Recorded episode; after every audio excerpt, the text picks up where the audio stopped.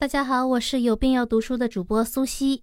今天我要和大家聊的是解读《金瓶梅》第十二回“世态炎凉，花子虚”的真假兄弟。上回说到，这个饭桌上会让西门庆撞上什么好事儿呢？我们知道，一桌子女人吃酒吃到太阳快下山了，几个太太们都劝平儿就留下过夜，平儿正好也就借坡下驴，他就拉过冯妈妈，要她回去吩咐轿子，就不用等他了。并且暗中嘱咐要他回去拿四对金簪，明天送过来给四个太太看吧。平儿确实是舍得下本的人，做人情是一次做足。很多人吧，明明要做人情又舍不得做人情，做一半，搞得对方是不尴不尬的，这事儿就事与愿违，得不偿失了。正好呢，这会儿西门庆啊掀起帘子进来了，看到平儿在家，所以他吃了一惊，问道：“二娘也在这儿啊？”平儿是没想到西门庆这会儿回家的，所以啊，他慌得跳起身来。如果说刚刚那会儿啊，金莲和平儿那对一模一样的瘦字金簪儿，还只是让月娘无比疑惑的话，那么现在西门庆和平儿见面时，双方这个反应，基本就可以让月娘确认，平儿和西门庆之间绝对有一些事情。吃完酒以后呢，西门庆便到月娘房里问月娘。平儿今晚住谁房里？我们看月娘怎么回答。她来给谁过生日就住谁房里去。这个回答很冲啊，明显是带着怨气的。所以啊，西门庆马上转移话题。呃，那我今天住谁房里去啊？月娘也是一点不客气，随便你啊，要不你也住过去，你们三个一块儿岂不正好？这个回答就是个发牢骚，你们双飞去吧啊！所以西门庆忍不住笑起来，说：“岂有此理！”我今天睡你这儿吧，月娘心里有气啊，所以是打定主意，今天都不想理西门庆，少惹我，你找别人去。于是当晚啊，西门庆就去玉楼房里睡了。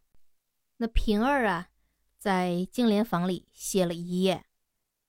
我们看啊，月娘这会儿真的是很难得的醋意爆发了一次。这段对话也是相当好玩的一段，但是笑过之后呢，我们来看看月娘爆发的原因。一来呢。他已经忍西门庆忍得够久的了，凡事总有个临界点吗？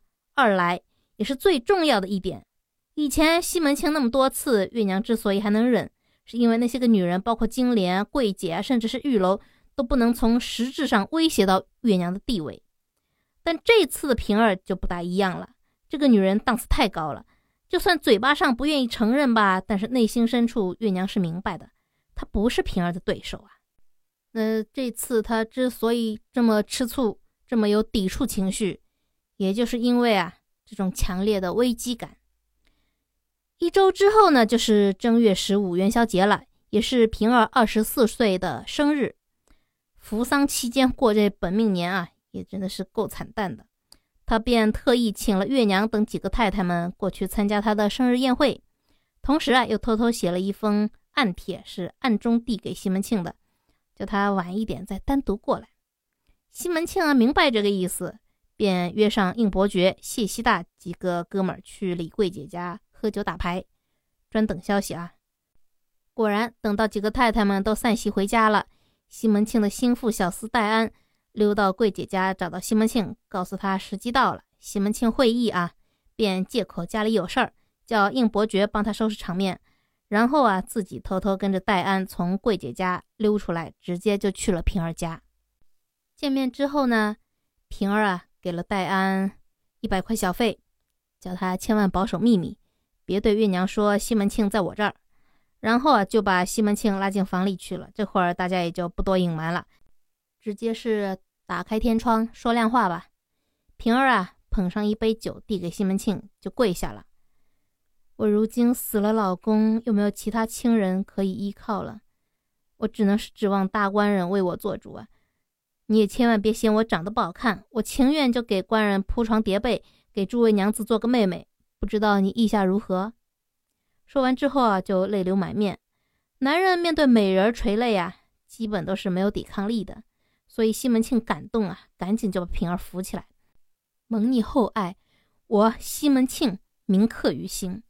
等你守孝期满，我就娶你过门，不劳你费心。眼见着西门庆已经答应了，平儿马上又向西门庆询问盖新房子的事儿。因为上次啊，他也已经亲自考察过了，真要是嫁过去啊，一时半会儿也没有多的房子可以住，总不能去和丫头们挤一个床吧？西门庆便说啊，等开了春，二月份便开始盖新房和这个花园。平儿立马便说，这钱他自己来出，马上从自己家搬出了很多茶叶、沉香之类的值钱货物，叫西门庆拿去兑了银子做工程费用。总之吧，我们能感受到这平儿现在是非常的急迫啊，恨不得当天就把所有事情和手续全部搞定。但是这中间也有那么一个问题，那就是西门庆要娶平儿的话，吴月娘的意见是很重要的。而且从前面的分析，我们也能感觉到月娘心里是不愿意平儿嫁过去的。而这一点平儿自己也感觉到了，所以啊，她也向西门庆提出了这方面的担忧。她怎么说的呢？吴姐姐是个我特别舍不得的好人儿，我想和她住一块儿。三姐姐对我也特别亲热，我有大姐姐性子不好，快梅眼里扫人。这书里说“快梅眼里扫人”是什么意思呢？这说明啊，月娘真的已经是不能忍了，表面文章都做不下去了，他的这种不痛快，已经流露出来了。那既然话都到这个份儿上了，那么也就要把这几个当事人的态度摸清楚。西门庆便来和金莲还有月娘商量娶平儿的事。金莲怎么说的呢？这可太好了，我恨不得能腾出两间房给平儿住呢。不过呢，你还是要问问大姐姐，不然我是落得河水不洗船啊。看看这金莲狡猾吧，她这典型的两头讨好，既不得罪平儿，也不去招惹月娘。既然平儿都已经看出来了，月娘眼里扫人，金莲这么伶俐的人会看不出来吗？所以啊，金莲把事情全部都推到月娘身上去，自己乐得个无事一身轻。你们俩斗去吧。那么月娘又是什么意见呢？果然，月娘啊，明确的提出了反对。她的理由有三个：第一，平儿服孝期还没满；第二，你和她老公花子虚以前是兄弟呀；第三，我听说花子虚那个大哥花子由是个出了名的泼皮无赖，平儿又在我们家存了那么多财物。万一那花子由过来闹怎么办？这一下子西门庆急了。我们知道，虽然他平时啊，呃，机灵鬼怪、坏点子一堆一堆的，但那都是做生意敲竹杠的时候干的。对女人啊，他其实没有什么主意，还常常被女人们玩得团团转。现在月娘明确反对了，西门庆见月娘不答应，着急啊，左思右想，也不知道该怎么办，转悠了半天来找金莲商量。金莲怎么给西门庆出的主意呢？金莲要西门庆回去，对平儿只这么说：“金莲啊，现在楼上堆放着许多药材，如果现在就过门，那岂不是也没有地方放平儿的随身家私？所以啊，只能到房子盖好了，你那边孝期也满了，再娶过门，那么就万事齐备，总比现在马上嫁过来，搞得手忙脚乱的挤在一块儿强啊！”西门庆听了大喜呀，便去找平儿这般说了，要他再耐心的等一等。应该说，金莲这个主意是完全掐准了月娘的脉啊！为什么这么说呢？我们先再来看看月娘这些个反对理由。往细了想，其实都不是理由。先看第一条，孝期未满，这典型的没话找话。孝期不满，等到满了不就结了吗？啊，但凡是时间可以解决的问题，本质上讲那都不是问题嘛。换句话说，但凡用时间为借口来敷衍的问题，本质上压根儿就不是什么时间问题。二。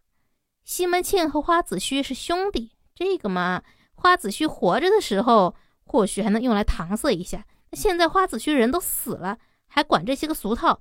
况且当年他们结拜的时候，那文书上还说了要同年同月同日死呢。正要较真儿，那西门庆、应伯爵这帮人全都在在花子虚灵前抹脖子了，是吧？所以说，这活人不能被死人憋死，不是？三花子由是无赖。可能会来踢场子，这就更扯淡了。我们说月娘姐姐，亲爱的，你老公就是清河县除了县长之外最大的流氓。你要吓唬他，起码也要搬个武松那个级别的混混吧？你现在就由花子由啊这些阿猫阿狗也好意思拿出来糊弄人？所以啊，月娘用这些理由啊，说白了就是她现在还在气头上，气没理顺呢，在撒娇。所以对付这种情况呢，最好的一个办法就是。拖，先把事情缓下来，然后啊，你西门大官人再上去动之以情，晓之以理，当时花子虚官司吃紧的会儿，平儿把一大堆的家产都交给西门庆保管，那就是经过了月娘的批准才实施的。现在那些箱子都还在月娘房子里放着呢。啊，再者说，平儿在月娘面前，那可一向都是陪着十二万分的小心，又是磕头又是送礼的，不容易呀。所以正房大太太嘛，再怎么争风吃醋，说到底也就是争一个面子。你让他把气给理顺了，后面的事情就好办了。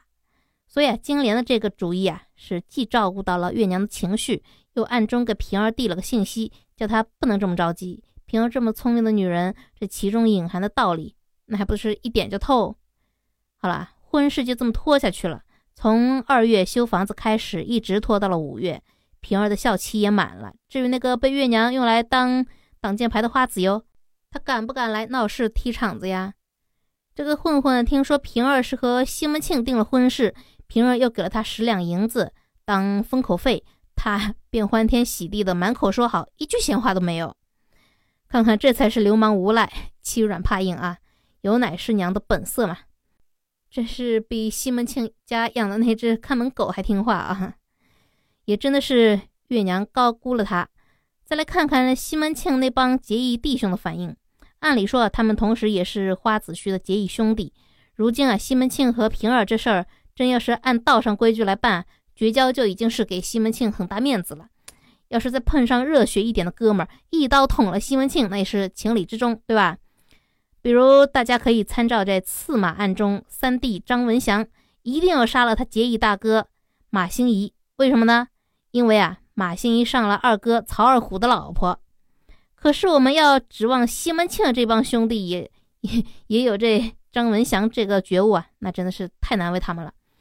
他们是吹拉弹唱。呼天唤地的要帮西门庆啊庆祝这喜事，前几个月还是叫花二娘的平儿，在他们口中已经换成了我大嫂了。一边是应伯爵自告奋勇的大哥一句话，那边花家的人要是敢捣乱，兄弟我火里来水里去，立马就收拾他们，不然还交朋友干什么呀？呃，另一边啊是这谢希大积极筹划婚礼那天的酒席安排啊，现场乐队和嘉宾主持。要单看这一段，我们还真觉得这帮兄弟那真是义气深重啊。可是我们要明白，仅仅还是几个月前，这个他们口中的大嫂还是他们另外一个义气深重的兄弟的老婆。当时花子虚有钱啊，身边是何等的热闹，朋友们是何等的仗义。如今人死了，别说身后冷清的话了，就这帮朋友里边，连一个站出来哪怕是说一句同情的话的人都没有。其实啊。也不只是这波结义兄弟了，即使是亲如武松和武大这样的亲兄弟，他们又是什么关系呢？在书中，武松名义上呢是去清河县找哥哥，可是兄弟俩是怎么遇上的呢？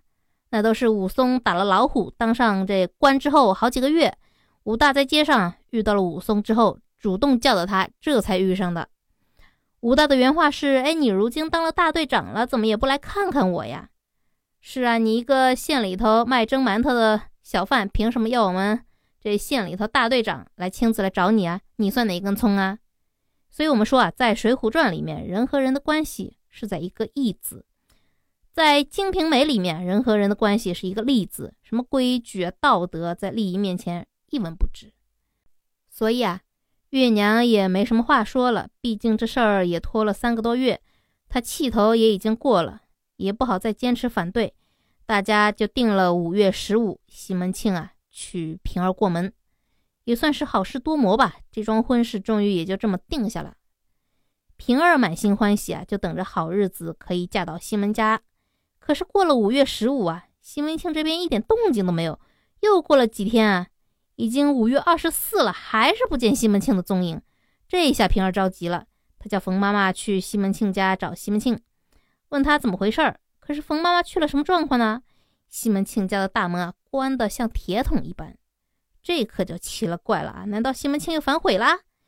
可是啊，就算你西门庆反悔，也不至于一家人全都消失吧？到底西门庆家发生了什么事儿呢？让我们且听下回分解。